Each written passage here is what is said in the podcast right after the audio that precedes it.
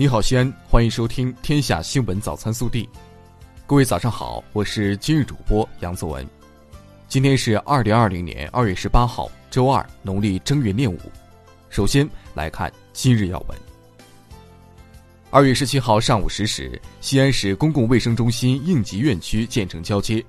一流的医疗设施，充足的防护物资，这里已具备正式收治病人的条件，将成为陕西战役的坚强支点。项目开工以来，所有建设者争分夺秒，仅用十天完成项目建设，十五天顺利移交，在众志成城抗击疫情的战役中跑出了西安速度。本地新闻：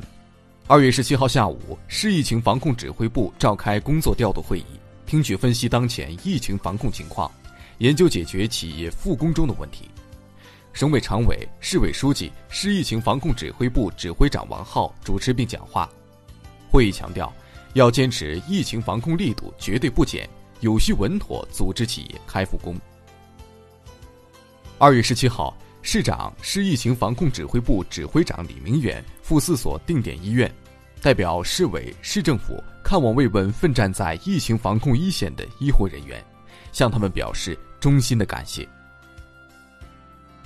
二月十七号，一百三十四名医疗队队员和随行医疗物资乘坐高铁急速驰往湖北武汉，这是陕西首次开行高铁专列护送医疗队员支援湖北。十七号中午，由西安市驰援湖北武汉的捐赠物资列车从西安西站驶出，所有捐赠物资总计九车二百一十三吨。二月十七号，我市下发紧急通知。要求各区县各部门严格落实属地责任，优先组织重点农业企业恢复生产，切实畅通农产品和农资流通渠道，切实抓好疫情防控期间农业生产和农产品稳产保供工作。二月十七号，记者从市农业农村局获悉，我市下达防疫期间蔬菜生产专项补助资金。对十一个涉农区县、开发区和市农业技术推广中心进行共计一千万元的资金补助。二月十七号，又有两例新冠肺炎确诊患者从西安交大一附院治愈出院。近日，西安市公安局经开分局破获一起特大虚假售卖口罩诈骗案件，涉案金额两百万余元，并联合呼和浩特警方在呼市将犯罪嫌疑人张某东抓获。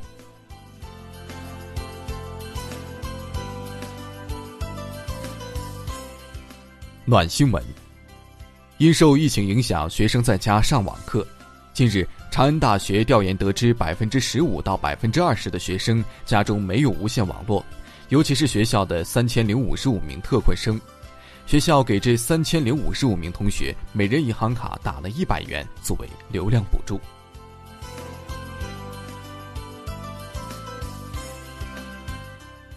国内新闻。退役军人事务部、中央军委政治工作部近日联合印发通知，符合条件的因工作感染新冠肺炎殉职的医务人员和防疫工作者应评为烈士。十七号，科技部生物中心副主任孙艳荣表示，专家组一致认为抗疟药磷酸氯喹治疗新冠肺炎具有疗效。十七号，国家卫健委医政医管局监察专员郭艳红表示。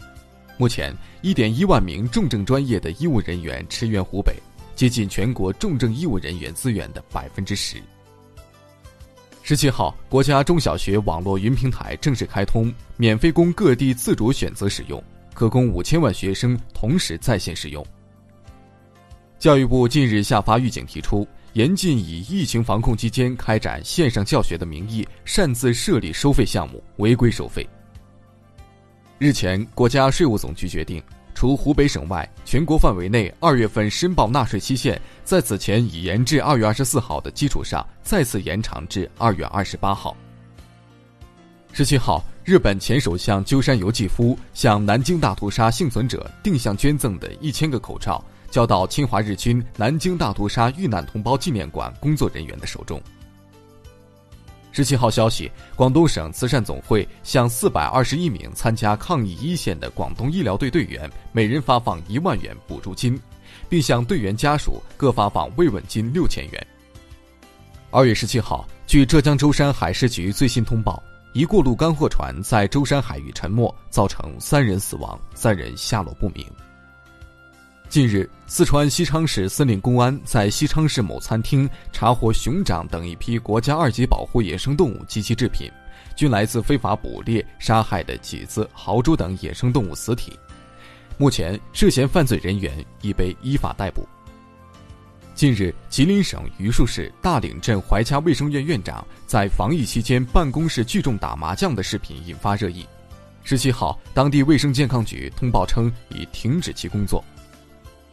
日前，上海警方抓捕到一名盗窃犯钟某。钟某谎称自己接触过湖北人，还情绪激动地扯下口罩，呼喊身体难受。经定点医院全面检查后，钟某身体一切正常。目前，钟某已被依法刑事拘留。